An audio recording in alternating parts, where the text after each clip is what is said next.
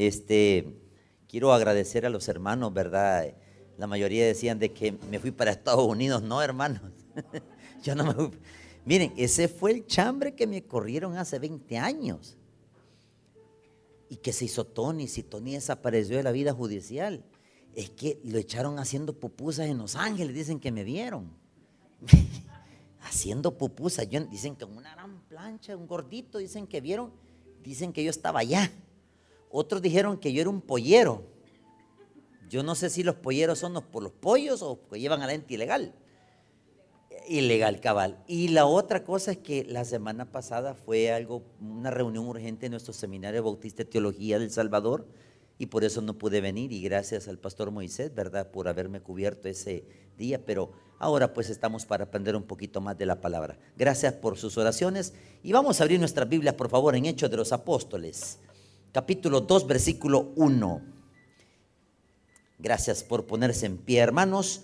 Hechos de los Apóstoles, capítulo 2, versículo 1. Cuando usted lo tenga, me contesta con un buen amén. Los demás despacitos, en lo que lo van buscando, ahí se van poniendo de pie en el momento. Dice así la palabra del Señor. Todos. Cuando llegó el día de Pentecostés, estaban todos unánimes. Otra vez leámoslo. Cuando llegó el día de Pentecostés, estaban todos unánimes juntos. Oremos. Padre, te damos las gracias por tu palabra. Te pedimos que nos hables al corazón, que nos puedas dar la instrucción necesaria de este día y que nos pueda dar, Señor, la palabra que corresponde esta tarde. Ayúdanos en nuestros problemas. Señor, te entregamos nuestras necesidades, te entregamos nuestra salud y te entregamos nuestros problemas. En el nombre de Jesús, amén y amén. Pueden tomar asiento, por favor. Bueno, el contexto histórico, hermanos, hoy me voy a ir metiendo un poquito más de raíz a este tema bastante discutido. Eh, hay un tema, hermanos, donde muchas denominaciones que no son bautistas, y yo quiero dejarlo bien claro, nosotros somos una denominación bautista porque así realmente nos enseñaron, así están nuestros estatutos, así están nuestras directrices, y por eso nosotros no podemos hacer algo que no esté en contra de la escritura. Un ejemplo ha sido, hermanos, donde dice que la palabra el Espíritu Santo, fíjese bien, eh, recuerden de que en nuestro seminario Bautista de Teología, cuando enseñamos la, la materia de hechos de los apóstoles, lo que les aclaramos a los alumnos es, primero hay que tener en cuenta qué son los nombres propios. Recordemos que este libro, como se lo dije el primer día que yo vine acá a, a dar la instrucción, se le conoce como los hechos de los apóstoles. Ese es el título principal. El problema es que el protagonista, oiga bien hermanos, de este libro es el Espíritu Santo. Amén. Él es el protagonista porque Él es el que relata los milagros y los hechos que suceden en el contexto bíblico. Número dos, el problema es que en el capítulo 2, hermanos, ¿cómo dice el subtítulo en sus Biblias? ¿Cómo dice el subtítulo en el 2? ¿Lo leen conmigo? Correcto. ¿La venida de quién?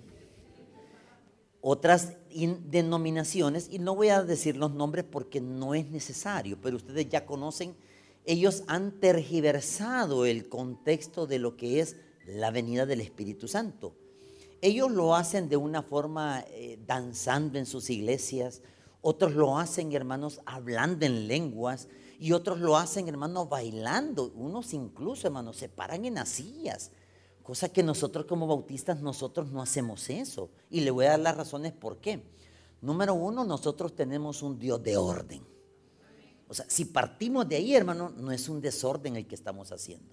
Lo que debemos de hacer nosotros al ver otras denominaciones que están hablando en lenguas, lo primero que tiene que hacer usted es cerrar la boca y no opinar nada si no conoce el tema.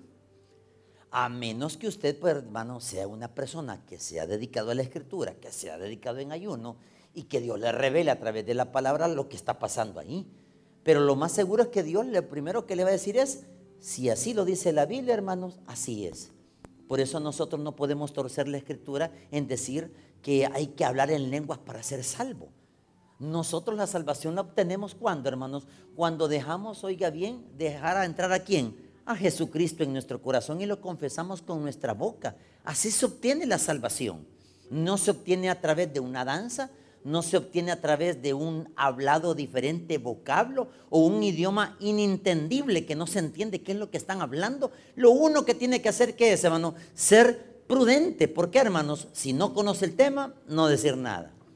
Muchos me han querido a mí confrontar en el lado de Oriente, hermanos, en decirme, vaya pastor, aquí están los tres pastores de tal iglesia. Y, y yo le digo, vaya, pero aquí, ¿por qué me trae él acá? lo trae para que me pongan enemigos contra ellos, es que eso es lo que él quiere. Imagínense que los otros tres pastores, que son de interdenominación diferente, me dicen, él lo que él quiere saber es que usted nos ponga en contra con la escritura. Y nosotros sabemos que usted es un maestro.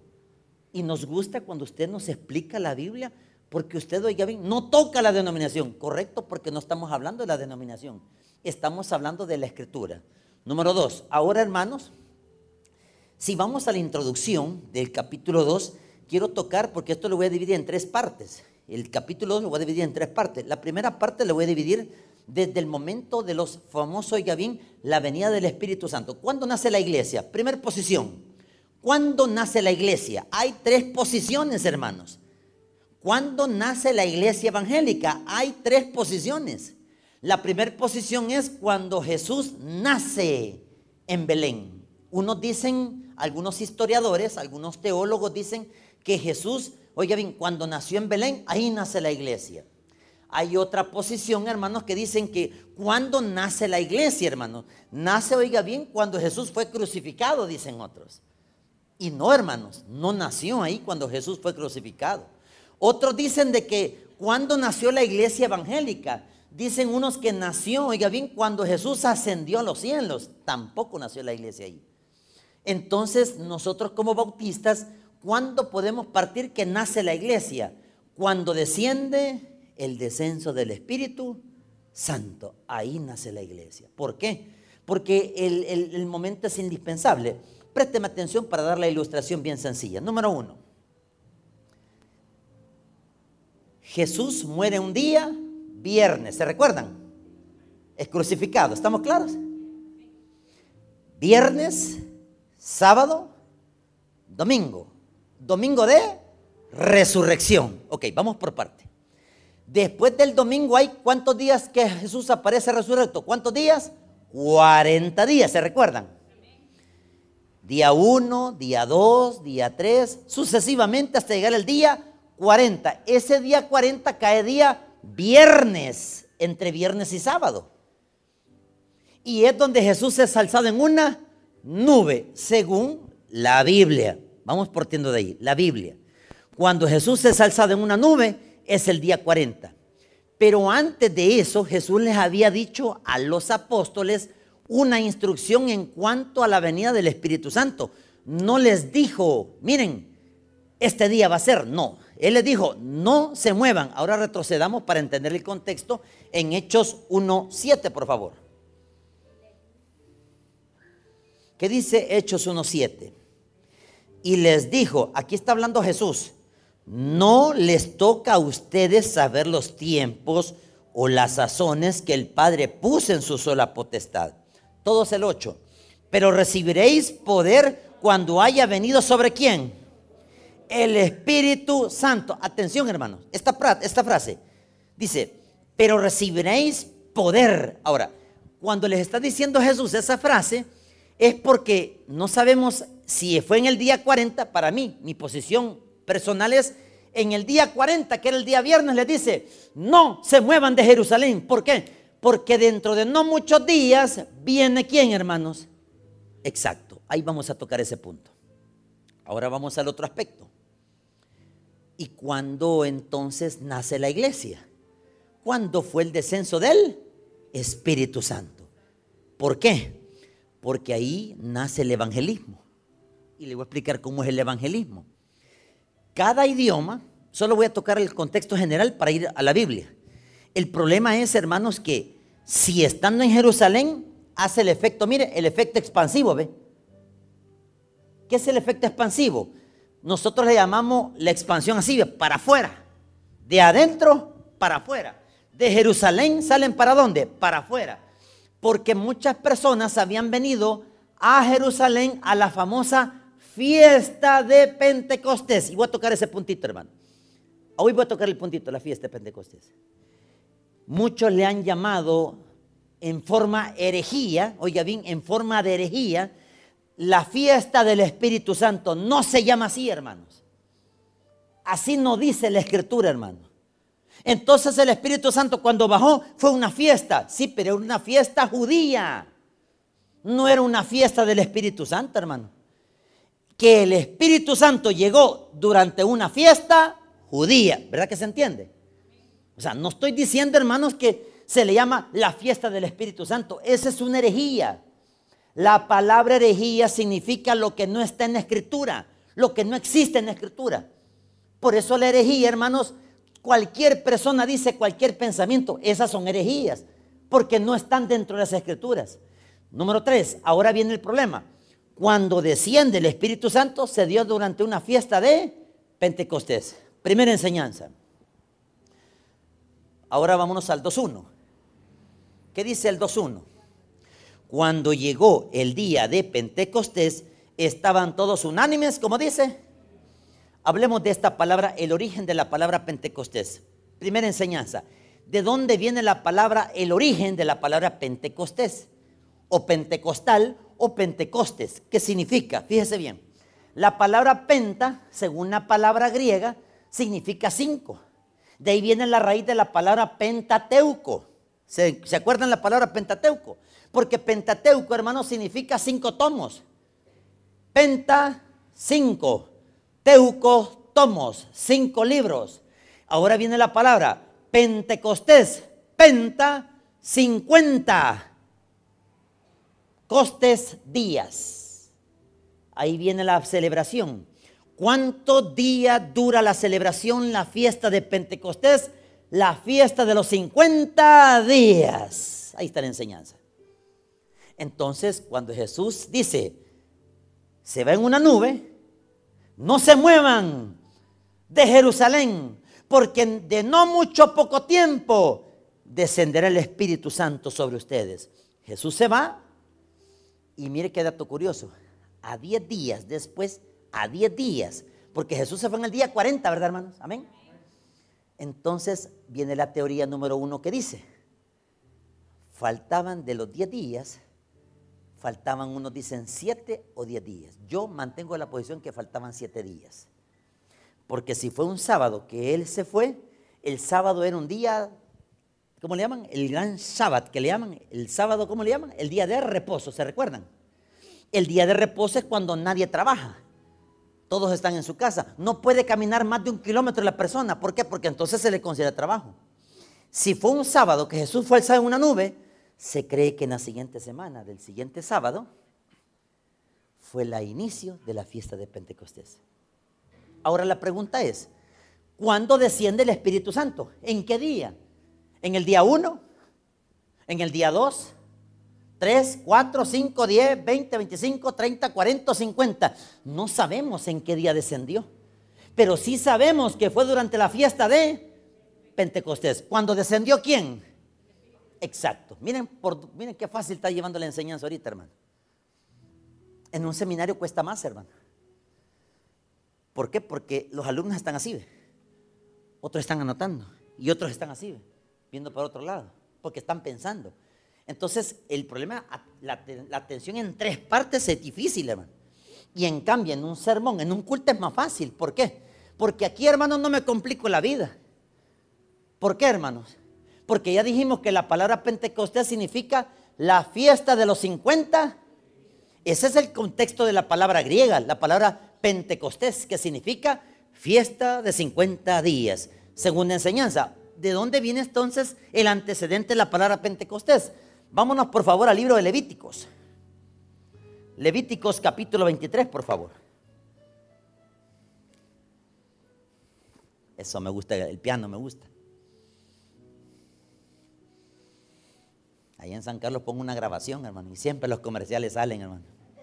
Colgate, Sanapié, Café Listo. Ese comerciales, perdón. Qué bárbaro. Y yo queriendo la, ahí queda el comercial. Pues, Vamos en el libro de Levíticos capítulo 23 versículos del 15 al 16. Mire desde dónde nace esta fiesta. Es una de las primeras fiestas, oiga bien, ya voy a mencionar cuáles son las primeras tres fiestas. Número uno, dice el versículo 15, ¿lo tenemos? Levíticos capítulo 23, versículos del 15 al 16. Dice, y contaréis desde el día que sigue al día de reposo, desde el día en que ofrecisteis la gavilla de la ofrenda mecida, siete semanas cumplidas. Hoy présteme atención. Va a entender la palabra fiesta de Pentecostés. Siete, oiga bien, del 1 al 7 son siete días, ¿verdad, hermano? Amén. Ahora multipliquemos los siguientes siete días. ¿Cuántos son? No, primero, vamos por parte. Siete por una, siete. 7 por 2, 7 por 3, 7 por 4, 7 por 5, 7 por 6, 7 por 7. Entonces, ah, vea cómo son las cosas. Por eso lo voy llevando despacito, miren. Si comenzó la fiesta en un sábado 1, sábado 1, comienza la fiesta. Siete días después, cuando Jesús fue alzado en una nube, en la siguiente semana, ocurre la fiesta de Pentecostés. Empieza el día 1, que es día sábado, ¿verdad, hermanos? Vamos bien, ¿verdad? Día sábado. Si el sábado comienza la fiesta de Pentecostés, ¿qué significa? El siguiente sábado han pasado los primeros siete días. De este sábado 1 al 7 son siete días. El siguiente sábado ya son 14 días. El siguiente sábado son 21 días. El siguiente sábado son 28 días. El siguiente sábado son cuántos? 35 y de 35 el siguiente sábado. Y el último sábado que cae. Entonces, día 49 cae viernes. Y el viernes para cerrar domingo, porque recuerden que el sábado comienza desde las 5 pm, ¿verdad, hermano? Desde las 5 pm. Aquí nosotros lo tenemos diferente el calendario. Nosotros el día comienza desde las 0 horas de la medianoche, ¿verdad? Allá en Israel comienza desde las 5 de la tarde. Mire qué interesante. Entonces en el día sábado 49 cae entre viernes 49. Para faltar un día, ¿cuánto falta? Para el 50, un día más, sábado. ¿Se entiende, hermano? Ahí complementamos los 50 días. Cerrando con día, sábado. Porque tiene que caer viernes, hermano. Cerramos con viernes 49 días. Entonces, ¿cuántos días faltan para cerrar los 50, hermano? que cae día sábado. Ahí viene la famosa fiesta de Pentecostés. Ok. ¿Estamos claros hasta aquí, hermanos? Ok. Mira, ahora vamos con otra parte. ¿Y cuándo vino el Espíritu Santo? Pues, ¿en qué día? No lo dice la Escritura. Mi posición es, son tres partes, hermano. O vino en el día primero, que no creo que fue en el día primero. Otros dicen que fue, llegó al día 30 otros en el día 25, otros en el día 40 y otros en el último día 50. No sabemos en qué momento llegó el Espíritu, pero que llegó, llegó. Durante una fiesta judía. ¿Ve que está claro? Ahora mi posición es, ¿en qué día llegó? Posiblemente llegó a la mitad. En el día entre el 25 al 30. ¿Por qué? Esta fiesta judía, Pentecostés, se le conocía. Ahora lea conmigo, por favor, el Levíticos 23, 15, donde estábamos anteriormente. Y vamos entendiendo la escritura. ¿Qué dice? Y contaréis desde el día que sigue al día de reposo, o sea, domingo, primer día de la semana. Desde el día en que ofrecisteis la gavilla de la ofrenda mecida. Como dice, siete semanas cumplidas. Ya las contamos, ¿verdad, hermano? Ya las contamos. Ahora mire qué dice el versículo 16. Hasta el día siguiente del séptimo día de reposo contaréis 50. Cerramos con viernes 49 para el día 1 que hace falta, que el 50 cae día sábado. Ahí está la conclusión. Una vez cerramos con 50 días, oiga bien, ¿qué se hacía en esa fiesta? ¿Qué se hacía? Hermanos, habían tres fiestas nacionales cuando Moisés llegó al monte Sinaí. Recuerde, Moisés fue al monte Sinaí. Dios le reveló allá cerca entre Cades Barnea, entre lo que es Shur y lo que es, oiga bien, Monte Sinaí, Dios le revela a Moisés, oiga bien, las famosas fiestas cuando debían de hacer a los hebreos. Nosotros celebramos cultos. Amén. Nosotros los bautistas celebramos cultos. No celebramos fiestas judías. ¿Por qué, hermanos? Porque no somos hebreos. Yo no practico el sábado, usted lo practica. No trabaja sábado, si no lo echan. Usted, hermano, si fuera judío, y lo digo bien claro, si usted fuera hebreo, pero de hebreo de sangre hebrea, pura, raza pura, pues, usted primero tiene que cumplir 913 preceptos de entrada, no mentiras. ¿Va? Solo la mentira, hermano. Solo la codicia va. Qué bonito ese vestido. Me gustaría tenerlo, pero a la mujer no le queda. La codicia. Yo tengo una codicia, veo los cuerpos de cipote, como quisiera ser como este cipote, ya codicia. Miren. Mire, si yo cuando me quite el pantalón sale en la bolsa. Qué bárbaro, digo yo. ¿Por qué me hiciste así, Señor? Porque mucho comes, me dice. Tan rico que es comer, ¿verdad, hermano? Ok, pero un infarto no va a dar, no friegue, ni un solo papitazo va a ser de un solo. Entonces, hermanos, las primeras tres fiestas que Dios le reveló a Moisés, ¿cuál fue? La fiesta de la Pascua, anote. Primer fiesta, fiesta de la Pascua. ¿Qué es la fiesta de la Pascua? Solo voy a mencionar rápido para llegar a la Pentecostés.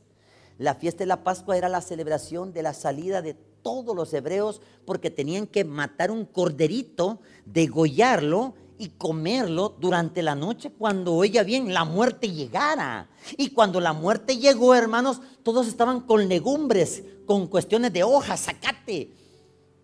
Estamos hablando lechugas, cosas simples. Y tenían que comer el cordero. Y todavía la instrucción de Dios, ¿cuál era? en los dinteles de las puertas, en las mochetas. O sea, todas las puertas tienen una mocheta de madera. Ahí vas a untar de sangre. Porque cuando pasa la muerte, no va a tocar el primogénito tuyo. Y pasó por todo Egipto, hermano. Porque la Pascua significa pasar por alto el pecado. La palabra Pascua significa la fiesta del Pesaj. Así se llama. Pesaj. Que significa pasar por alto ese pecado. Dios pasa por alto ese pecado porque vio la sangre. Pero a los que no vio la sangre, ¿qué pasó? Los mató. Al primogénito. Esa es la fiesta de la Pascua. Segunda fiesta, la de los tabernáculos. Son una fiesta conocida como la fiesta de las enramadas, hermanos. Todo el pueblo hebreo cuando andaban en donde, hermanos, en el desierto, ¿qué hacían? Chozas y enramadas para acordarse que anduvieron errantes durante 40 años en donde, hermanos? En el desierto. Nosotros no celebramos las enramadas, hermanos. Ni celebramos la Pascua. Nosotros celebramos, oiga bien, hermanos, el nacimiento de la salvación celebramos. ¿Saben cuál es el regalo más precioso que todos hemos recibido? El que si nos preguntan, el mejor regalo que hemos recibido es el ser salvo. Porque una fiesta no me va a salvar, hermano. Las fiestas solo eran para el pueblo hebreo, pero como mandamiento, no para salvar. Y solo, oiga bien, y la Pascua que hacía, solo cubría el pecado y tapaba el pecado, pero después venía el juicio. Entonces no salvaba la sangre. La sangre solo, oiga bien, pasaba por alto nada más, ¿para qué? Para que al siguiente año otro sacrificio, siguiente año otro sacrificio, siguiente año otro sacrificio. Nosotros ya no, hermano. Una vez y para siempre fue el sacrificio de quién? De Jesús. Por eso somos salvos. Y la tercera fiesta es la fiesta de Pentecostés. La fiesta de Pentecostés tiene un nombre, un significado. Vámonos por favor, hermanos, al libro de Deuteronomio, por favor. Estamos hablando del significado de la palabra Pentecostés. Deuteronomio capítulo 16, por favor. Versículos del 9 al 12.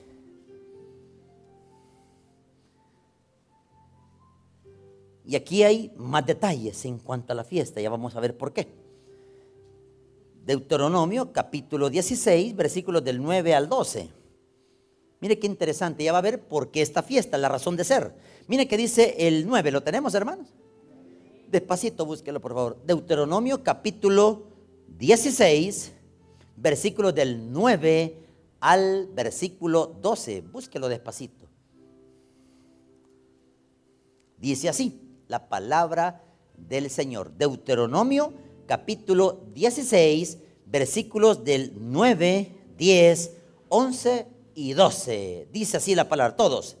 Siete semanas contarás desde que comenzaren a meterse la hoz en las mieses. Comenzarás a contar cuántas? Las siete semanas. Y harás la fiesta solemne de las... Anote si quiere. Esta fiesta se le conoce como la fiesta de las semanas. Conocida como fiesta de Pentecostés. Anote, fiesta de las semanas. ¿Cuántas semanas? Siete. Ese era el nombre antiguo, hermano. Antes de llamarse Pentecostés, se llamaba la fiesta de las semanas. Y tiene otro nombre si quiere agregárselo. La fiesta de la quincuagésima semana. En pocas palabras son los 50 días. La fiesta de los quincuagésimos semanas de días. ¿Por qué, hermanos? Porque son 50 días. ¿Y sabe qué se hacía? Présteme atención. Si comenzaba hoy la fiesta de Pentecostés, hoy, ¿qué tenía que llevar? Ofrenda mecida. ¿Qué es ofrenda mecida? Todas las cosechas que había dejado el buen invierno. En pocas palabras, no había sacrificio, solo era ofrenda de recolección de granos, recolección de aceite, recolección de frutos, recolección de toda la ofrenda que se presentaba al templo. Y le voy a explicar por qué al templo. Los sacerdotes, hermanos, vivían de la fiesta de cuando ellos presentaban la sal, hermanos. Había adentro bancos de sal, bancos. Cuando digo banco es bóvedas. Esta es una bóveda, hermano. Esta es una bóveda. Más o menos hacer una bóveda en el templo, así, con este espacio. ¿Y qué hacían los sacerdotes? La décima parte de la sal de ofrenda que hacían, la tiraban desde allá. Pero como venían de todas partes del mundo, de Egipto, Mesopotamia, los de la diáspora, todos los que visitaban, por eso duraba 50 días, porque unos llegaban en el día quinto, otros llegaban en el día 12, otros llegaban en el día 22, porque era largo el viaje, hermanos, que venían y tardaban semanas en llegar. ¿Y sabe qué hacían ellos? Llevaban su porción de ofrenda. ¿Cuál ofrenda? Aceite. En otro cuarto, hermano, habían depósitos de aceite. Ahí tiraban el aceite, ahí depositaban el aceite. En otro habían hortalizas. En otros había grano tostado. En otro había cebada. Y en otro había trigo. Y de ahí se sacaba el pan. ¿Y sabe qué hacían con toda esa recolección de todos los... Y mire, de todas las especies que llevaban, especies. ¿Sabe qué hacía el sacerdote? Como él era un hombre casado, el sacerdote tenía una esposa. Me voy a poner ejemplo, yo no soy judío, solo voy a ponerle ejemplo. Pues hay que aclarar, ¿verdad? Si yo soy un sacerdote de los que sirven en el templo y me tocaba ir a ofrecer el sacrificio de cada persona que venía, el animal que traían, como eran dos, uno lo quemaban, lo engrosaban, el otro lo degollaban y lo mandaban al desierto a morir para que Azazel lo destruyera. Ese es otro estudio. Pero ¿qué hacían con el que degollaban? Agarraban la grosura, la quemaban, la sangre la quemaban y el sumo sacerdote agarraba el, poquito de sangre y la derramaba en dónde? En las cortinas del lugar santísimo. Y después, ¿qué hacía? Expiaba los pecados de la nación. Como quien dice, por este sacrificio que ustedes han traído de este animal, el Señor los ha perdonado a todos. Así era la fiesta. Pero ¿qué hacía el que servía? Vea que tenía que comer o no tenía que comer. Si yo, a mí no me daban dinero, un ejemplo. Si yo soy un sacerdote en los tiempos del Antiguo Testamento, a mí no me decían, vaya, aquí hay dos coras para que coma. No me daban eso lo primero que me decían, vaya, allá está tu canasta básica de lo que vas a comer. De la ofrenda que han traído la gente de todo el mundo, de, todas de los 50 días, vas a recoger dos litros de aceite para tú. Y él agarraba dos litros de aceite y se lo llevaba para su casa. Y como el aceite ellos le llevaban bien, oiga bien, bien racionado, les abundaba. Otro sacerdote, mire, fíjese que yo ya tengo aceite, pero me hace falta qué? Me hace falta grano tostado. Vaya por grano tostado. Y él llegaba y le daban su porción y con eso comía. Por eso que ellos decían aquella frase, traed toda la ofrenda. Ese es el término correcto, hermano. Toda la ofrenda. ¿A dónde, hermano? Al templo. Porque el templo es el que proveía a quienes, primeramente a los sacerdotes, segundo a los levitas y al sumo sacerdote. ¿Se entiende, hermanos? Ahora entiende por qué era presentar toda esa recolección de agradecimiento al Señor del, del buen invierno que había dejado. Ahora hay otro nombre. Y se presentaban las primicias. ¿Qué es las primicias? Allá en Israel, hermanos, bueno, en esta fiesta siempre el invierno, allá no sé cómo es la estación del invierno. Aquí el invierno comienza en mayo, ¿verdad, hermano? Va que en mayo comienza a llover. Y a uno les da calentura, y a otros COVID, ¿verdad? Pero las dos cosas les da. El problema es que el invierno cuando termina, en octubre, ¿verdad, hermanos? Más o menos, pero llueve en el Día de los Muertos, ¿verdad? ¿Sí o no? Ok, cuando termina la lluvia, entonces, ¿qué deben de hacer las personas? Traer todas las frutas, frutos, todo lo que de las cosechas, ¿a dónde tienen que llevarlo? Al templo para presentarle en la fiesta de Pentecostés. Ahora entiende por qué la fiesta de Pentecostés duraba 50 días. Porque había muchas personas que venían de varios lugares más lejos y no podían llegar en el día 5, sino que tardaban en llegar en el día 9, otros llegaban el día 15 y otros llegaban de más lejos y llegaban el día 35 en el 40. ¿Y sabe cuál era el negocio de los que estaban viviendo en Jerusalén? Porque ese era un negocio. Le voy a explicar cuál era el negocio. Como era una fiesta, todos alquilaban cuartitos. Porque si venían de lejos, ¿a dónde tenían que dormir? En los cuartitos. Y en un cuartito podían dormir hasta 20 personas. Ahora entiende por qué María cuando fue, oiga bien, y a, una, un día de las fiestas, que era la fiesta de la Pascua, se recuerda, con José cuando el niño iba a nacer, porque en esos días sí, supuestamente nació el niño. No nació en diciembre, lo aclaramos, ¿verdad, hermano? ¿Se recuerdan? Lo enseñamos en Jesús no nació en diciembre, eso dice la tradición. Jesús nació entre marzo y abril, entre esas fechas nació Jesús. Entonces, ¿qué día era? Fiesta judía de la Pascua. Entonces, las personas que venían de lejos alquilaban una pieza para estar durante lo que duraba la fiesta. Y lo que duraban 50 días, hermano. Ahora imagínense cuánto tiempo tardaban en personas cuando presentaban, solo por presentar la ofrenda, no se quedaba mucho tiempo, solo presentaban la ofrenda y ¿qué hacían? Se iban. ¿Y saben qué hacía todo el templo? Recolectaban todos los almacenes de granos, maíz, grano tostado, cebada, hojas, especias, todo lo tenían por eso es que ellos nunca padecían de hambre. La iglesia siempre daba al pobre. ¿Y sabe qué hacía la iglesia en esa fiesta de Pentecostés? Porque una vez agarraban los sacerdotes y agarraban los levitas, ¿sabe qué hacían, hermano? Le daban al pobre. Por eso es que los pobres estaban cerca del templo pidiendo. Ahora me entender por qué aquel pordiosero que estaba en la puerta de la entrada de la hermosa del templo diciéndole a Pedro, me regala una moneda. ¿Y qué le dijo Pedro? Yo no tengo oro ni plata, lo que yo tengo te doy en el nombre de Jesucristo, porque estaba en el templo, ¿verdad? Se supone que, y vea, las iglesias tradicionales, ¿qué hay alrededor de las iglesias tradicionales? ¿Qué usted ve ahí alrededor? Gente pidiendo, ¿verdad? ¿O no? Y en las iglesias evangélicas, ¿por qué no hay así? Pues?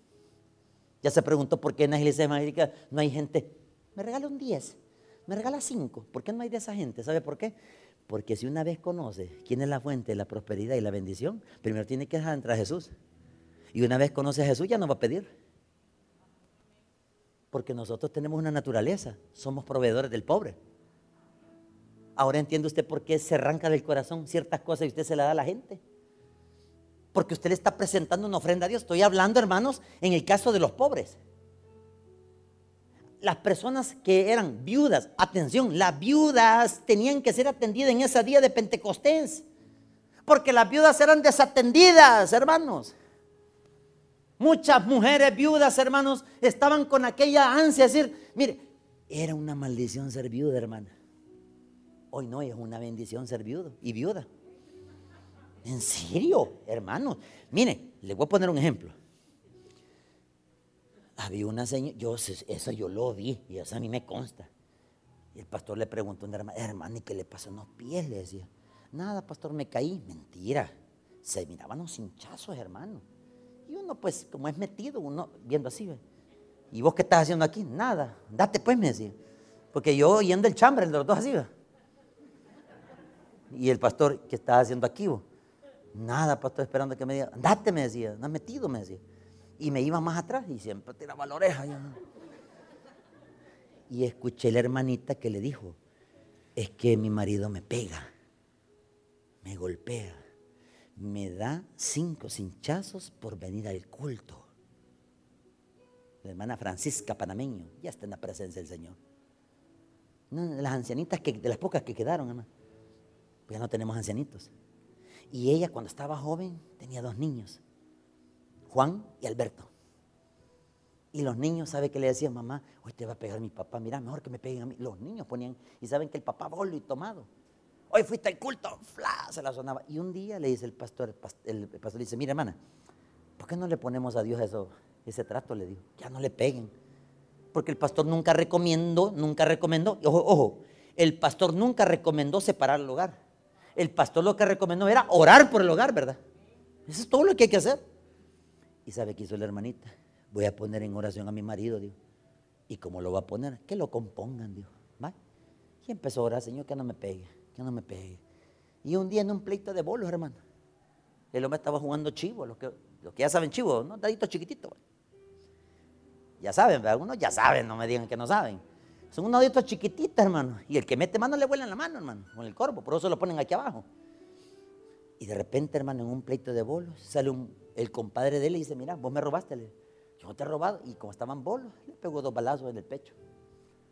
Cuando llegó la hermanita, dijo, ay, yo voy a alistar el lomo, las patas para que me suene otra vez. Y vio a la policía.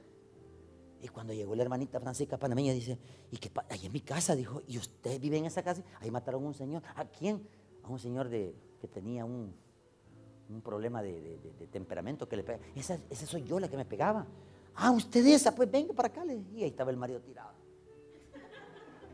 Balaseado, hermano.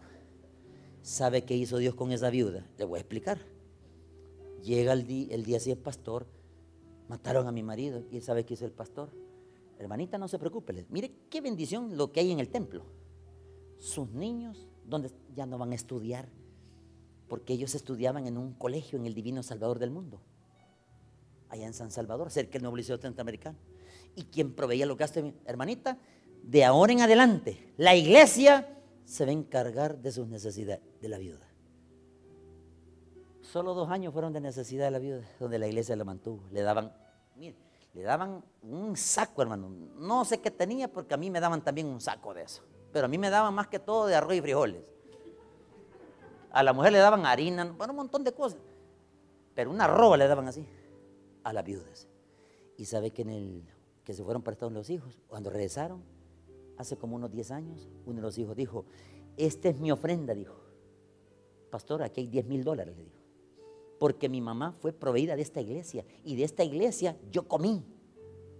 Ahora entiende por qué esta iglesia tiene que atender las viudas. Viuda, pero las que son viudas, no las viudas las que están jóvenes. Estamos hablando las viudas viudas, ¿verdad? Es que mira, hay, dos, hay tres clases de viudas, hermano. Está la viuda joven que puede trabajar, amén. Pues sí, hermana, hablemos lo que es.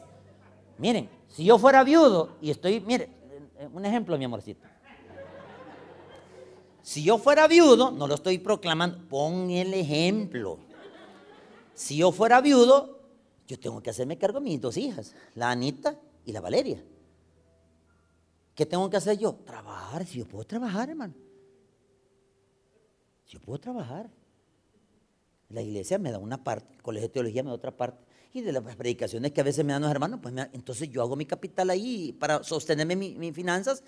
Y hay varias cositas que me regalan los hermanos. Los que, pues sí, le, pastor, mira, aquí está esta camisa de un muerto. Gracias, hermano, ya me lo puse. Pero, a lo que voy yo, hermano, es que si yo fuera viudo, yo puedo trabajar.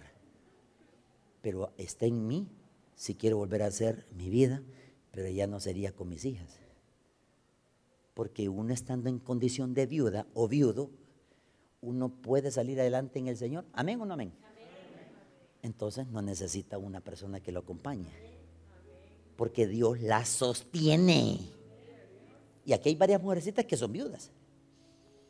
¿Y sabe quién se ha encargado de sus necesidades? El Señor. Por eso ustedes no padecen de hambre. Pero en el Antiguo Testamento, ¿cuál era la maldición de toda viuda, hermano?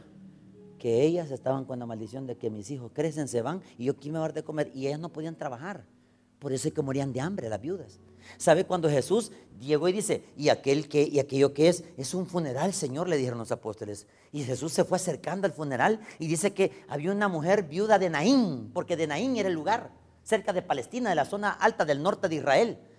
Y dice que la mujer venía llorando, mi hijo se me murió, mi esposo se me había muerto, y el único que me daba de comer era a mí. Así venía lamentando. ¿Y sabe qué dijo Jesús? Mujer, detente, le dice. ¿Y él quién es? Es mi hijo, decía, con lágrimas la pobre mujer. ¿Y ahora qué? Porque la desgracia de ella, ¿cuál era? ¿Quién me va a dar de comer si nadie me da trabajo? ¿Y sabe qué dijo Jesús? Tocó el féretro el muchacho y se levantó. Ahí lo dicen los milagros de los ángeles. Entonces, ¿quién se hace cargo de las viudas? El Señor. La otra clase de viudas, ¿cuáles son, hermanos? Son las mujeres que ya no pueden ni reproducir sexualmente y ya no pueden por las enfermedades y los achaques de las enfermedades. Ya le cuesta moverse, ya le cuesta pasar la calle, ya a ella le cuesta moverse de un lugar a otro para trabajar. Entonces es ahí donde esa viuda se encarga el Señor. Y están las últimas clases de viudas, las ancianitas las que siempre pasan en el templo. ¿Sabes son las que más, quiénes más pasan en el templo? Las ancianitas. ¿Y saben por qué pasan las ancianitas en el templo? Porque ellas hablan con Dios todos los días sus problemas. Por eso si usted ve, ¿quiénes son los primeros que llegan a la iglesia? Los ancianitos. No todos, que no están jóvenes, hermanos. Es que yo lo he visto en la central, por eso se lo pongo yo. Mire, hermano, se lo estoy, mire, el día que yo, el día que falté, no estoy hablando, mire, mire. Y resulta es que ustedes van por otro lado, hermano. Se fueron por la cuadra de allá del, parque, del, cuartel, del cuartel se fueron por acá el mercado y vinieron aquí a aterrizar. Ahí en el taber central, yo a las tres, que yo, a las tres y media, a las cuatro, que yo llegué el, el jueves pasado, era día de culto. ¿Y sabe qué hice yo? Me fui al parqueo y voy viendo como unas 20 ancianas. Pero mire, venían chistando estas señoras, así como ustedes se ríen. Y ¿sabe qué le decía a la otra? Mira, ¿y qué te dieron a vos? Le dijeron en, el, feliz año. Y yo decía, bueno, y que no están tristes estas viudas, decía así. Hermanín, ahí está el pastor Tony, mira, el gordito ese, el gordito ese. Y yo, ah, hola, ¿qué y, y, y, que le dieron de año nuevo. Mire, a mí me dieron una plancha así grande, pastor. Y a usted, a una lavadora, dijo la otra. Y a vos qué te dieron, mira, me dieron la visa, dijo. Y a vos qué te dieron, mira, Fíjate que vino mi hijo de Estados Unidos y me llevó al de Cameron, vos. Y yo comí de todo, pero aquí anda el pecto bismol, decía. Pero comí de todo, decía. ¿Por qué venían felices a las 3 de la tarde? Porque ellas son las primeras en llegar al templo. Y son las últimas en irse. Y los que estamos jóvenes todavía, nosotros venimos a la hora del trabajo, ya salimos, llegamos al culto y después ¿qué hacemos? Vemos a las viudas que ahí salen. Por eso es que las viudas que realmente deben ser ayudadas, las ofrendas de dónde salen, para ellas. Por eso es que la fiesta de Pentecostés, ¿qué hacía? Todo lo que recogían, ¿qué hacía, hermano? Lo daban a la viuda. Y no solo a la viuda, al huérfano también. Fíjese qué, qué interesante. Habían niños, por dioseros, en toda Jerusalén, hermanos. ¿Y sabe quién miraba más a los niños? ¿Quién era? Jesús. Y sabe que los niños cuando se le acercaron a Jesús se le fueron así. ¿Qué le dice? No les impidáis que vengan a mí, porque de ellos es el reino de los, los niños. Cuando un niño se le acerca, hermanos, es porque usted oiga bien, hermanos, el niño. Dios, mire, un niño que se le acerque es una bendición, que lo abracen, hermano. Mire, yo hace muchos años, yo esto, mi esposa lo sabe. Yo, a mí me molestaba que los niños hicieran bullan en la iglesia. Pues sí, pero ¿cómo va a callar un mono de esos si el mono no, no, entiende? Y no tenía escuela bíblica muy, muy fija. Entonces la mamá se molestaba. yo, hermana, es el silencio el niño. Mamá gritaba el mono, ¡ah! gritaba el mono. Pucha, qué vieja, decía así. Que señor, pero mire cómo mi ignorancia. Y un día el Señor me dio una lección. Mi hija siempre, mi hija Valeria siempre fue bastante eh, temperamental conmigo, porque los dos somos iguales. Es que ella, ella soy yo y yo soy ella, así, ¿verdad? Pero somos así, tenemos esa naturaleza los dos, nos miramos así, nos miramos. Pero en una de esas me hizo algo que se me fue corriendo y yo iba con un chilillo. De eso, hermano, no vi el alambre de púas y me lo metí aquí. Aquí, me rayé toda la cara. Y mi esposa creyó que me había sacado los ojos. Los ojos del hombre, ¿y hoy qué vamos a hacer? O sea, y yo venía lleno de sangre. ¿Y sabe cuál fue la respuesta de Dios? Cuidado con tocar a los niños. Hoy, cuando usted ve, si usted ve allá la, página de San Carlos, ahí van los niños caminando. Ya no me molesta, ¿por qué? Porque ya entendí que los niños son del Señor. Cuando mi esposa me dice, mira, estos niños no vinieron, agregarlos, le digo, y los pone. Y mi hija Valera le ayuda a repartir, porque ella tiene ese, tiene don de repartir. Y le digo yo, estos niños no son de la iglesia. Sí, pero los juguetes son de ellos. Pero es que no vienen al culto. Sí, pero de ellos es el reino de los cielos. Así que los juguetes no son de nosotros, son de los niños. Y mire, más bendijo la iglesia el Señor con juguetes. Porque cuando la iglesia da, los niños solo recogen. Cuando las viudas vienen acá, es porque la iglesia tiene que proveerles. Porque el deber ser de la iglesia es ayudarle a la viuda, al huérfano y al extranjero. ¿Sabe quién es el extranjero? El que no es de este país. ¿Sabe por qué tenemos mucho nicaragüense y hondureño acá en El Salvador? Porque se vinieron acá por el dólar. Por eso se vinieron. Cuando ellos agarran, les pagan en dólares, ¿a dónde cree que mandan ese pisto? Lo mandan para dónde? Para el lugar donde ellos son. Y ahí dice, y mire, ¿se acuerdan cuando éramos felices con los colones? Es que éramos tan felices, hermanos. Yo era feliz. Y un día me daban, cuando me daban, este, eh, ¿se acuerdan? 100 dólares. ¿Se acuerdan cuando daban 100 dólares? Venía a Estados Unidos. ¿Cuántos no tenemos de colones? 875. ¿Se acuerdan que era bastante? Mire, si era día de andar todo el día pajareando con ese pisto. Pero hoy pregúntale ahora un extranjero cuando viene acá, ¿qué dice?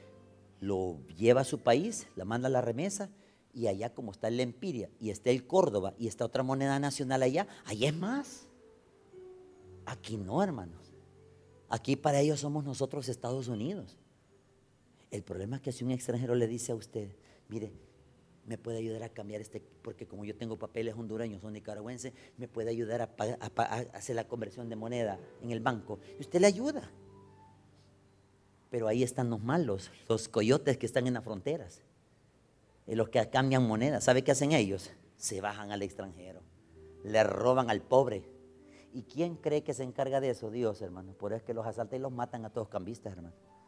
No hay ni un cambista que viva 10 años, todos los matan, hermano, porque roban. Ahora entiende por qué el extranjero viene a la iglesia, hermana. Porque aquí no se lo van a bajar. ¿Sabe por qué el niño viene a esta iglesia, hermano? Porque a pesar de que el niño fue abusado sexualmente allá afuera por una persona mala allá afuera, el niño sabe que aquí no le va a pasar eso, porque aquí es protección. Y sabe que cuando ese niño alaba a Dios con lágrimas y usted dice, ¿y ese niño quién es? Ese niño fue abusado sexualmente y uno se queda así. Pero ¿cómo adora a Dios? Porque aquí hay protección. Por eso los niños vienen acá. Cuando ustedes van a las comunidades a esos niños a repartir juguetes, hermano, mire, los niños, cuando ellos, ahí vienen los hermanos, ellos creen que les van a dar pisto. Ellos creen, mire, ellos ven un milagro en ustedes, hermanos, porque ustedes tienen al Señor, porque somos los proveedores. Ahora entiende por qué la fiesta de Pentecostés se encargaba de proveer. Porque el pobre, la viuda y el huérfano pedían. ¿Y qué hacía la iglesia, el templo? Le daba. Y por eso Jesús, ¿sabe qué hizo Jesús? Cuando iba a estas fiestas Jesús, ¿sabe qué hacía? Jesús presentaba su ofrenda también. Porque él también cumplió la ley. ¿Y sabe por qué cumplió la ley? Porque él sabía de que esta fiesta era la fiesta de los 50 días que duraba para poder bendecir un pueblo, principalmente a los sacerdotes. Y vámonos a Éxodo 23, 16. Éxodo 23, 16. Hoy sí aprendimos, hermanos, que es fiesta de Pentecostés, la denominada fiesta de los 50 días, la fiesta de la quincuagésima semana y la fiesta de las cosechas o de las primicias. Yo este punto lo toco ahorita. Éxodo 23, 16. Y me espera.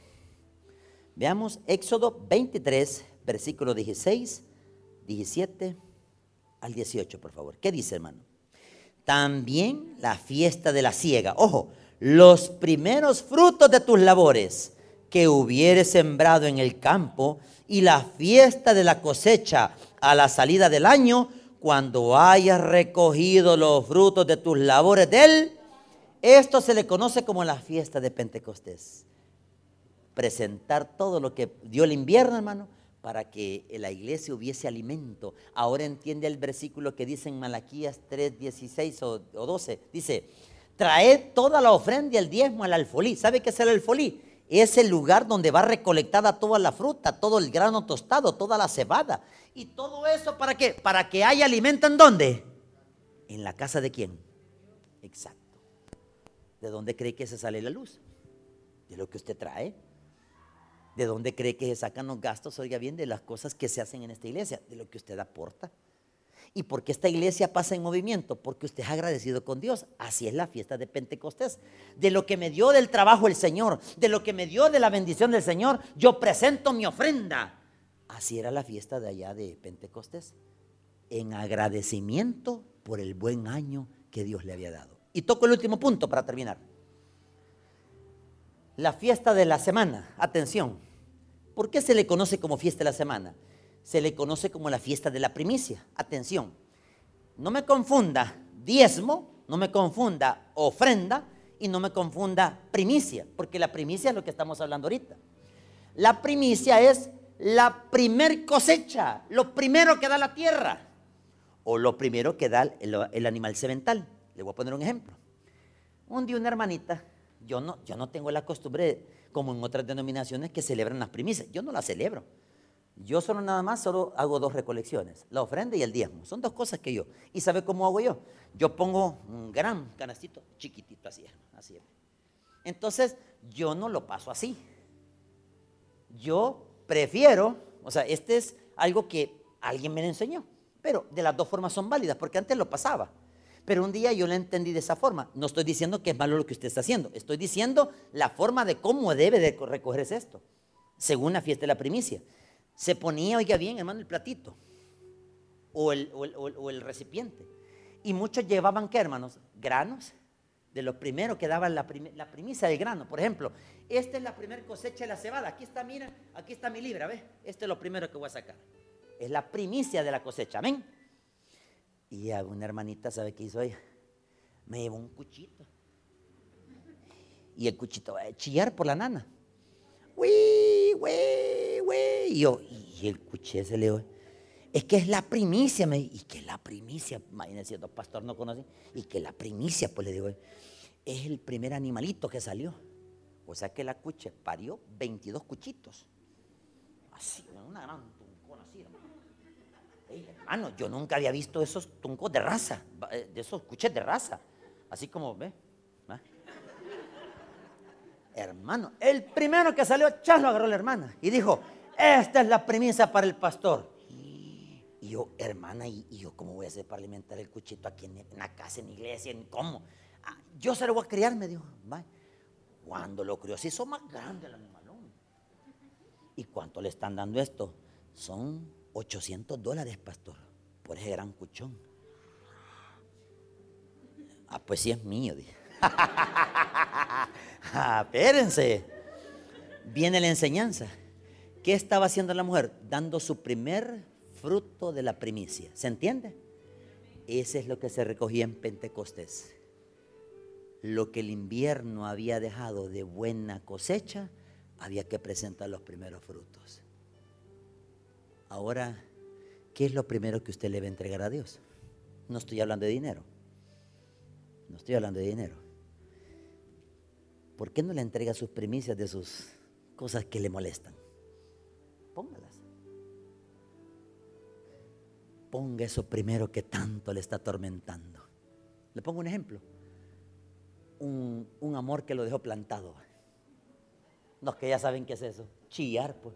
Cada vez que ve al hombre, ay, va a llorar ahí. ¿Por qué no se le entrega a Dios? Pues? En un campamento juvenil que subimos en Morazán, ¿sabe que es una cipota? Quiero hablar con usted, pastor. No, yo no, le dije yo. Pero bueno, sentate, hija, le dije. ¿Qué pasa? No puedo dejar este amor, me dijo. ¿Cuál amor? Le dije yo. Y me enseñó la foto del hombre en el teléfono. ¿Y cuántos años tenés? Tengo 25 años. 25 años, sí. Y no puedo quitármela en la mente, la mujer llorando. Y yo, y esta cipota llorando por un hombre, dije yo. Pero yo me acordé cuando me dejaron plantado a mí también. Entonces yo entendí el corazón de la niña. Es horrible estar llorando por una mujer, hermano. Igual ustedes mueren por un hombre. Ya ve mi marido. Eso es horrible. ¿Sabe qué le dije yo a ella? Lo único que me acordé fue entregarle esa área como primicia al Señor. Y se entrenó, como primicia, como en enero entregárselo. Ahorita llorarlo. Hermano, los tres días he hecho llorando. Porque estaba con ese dolor. Y ustedes saben, hermanos, que un dolor sentimental cuesta arrancarlo. Más cuando uno le gusta a la muchacha, pues, y la muchacha se fijó en otro más feo, pues. Y cuando uno está enamorado, hermano, mire, y esto hablo para aquellos que fueron un día enamorados. Cuando le rompen el corazón, uno llora, men. sí, yo he llorado. Todos hemos llorado, no usted, hermano, todos hemos llorado. ¿Y sabe qué es lo doloroso, hermano? Que cuando ya nosotros le entregamos esa área a Dios como primicia, como dolor sentimental, ¿sabe qué hace Dios? ¿Sabe qué hace Dios? Lo agarra y se lo lleva. Al pasar los años, ese dolor desaparece, porque Dios le pone el correcto a uno. Ahí uno dice, gracias a Dios que no me fijo en este hombre o en esta mujer. Porque si yo hubiese agarrado a ese hombre por tanto con el que lloraba, me hubiese equivocado y tuviera tres niños y mal casada o mal casado. Por eso que cuando usted le entrega la primicia a Dios de esa área sentimental, dígale al Señor, te entrego esta primicia. Porque si te entrego esta primicia, es porque vas a hacer algo en mi famosa fiesta. En la fiesta, Señor, de entregarte los primeros frutos. Vamos en estos momentos, hermanos, a cerrar nuestros ojitos y vamos a orar.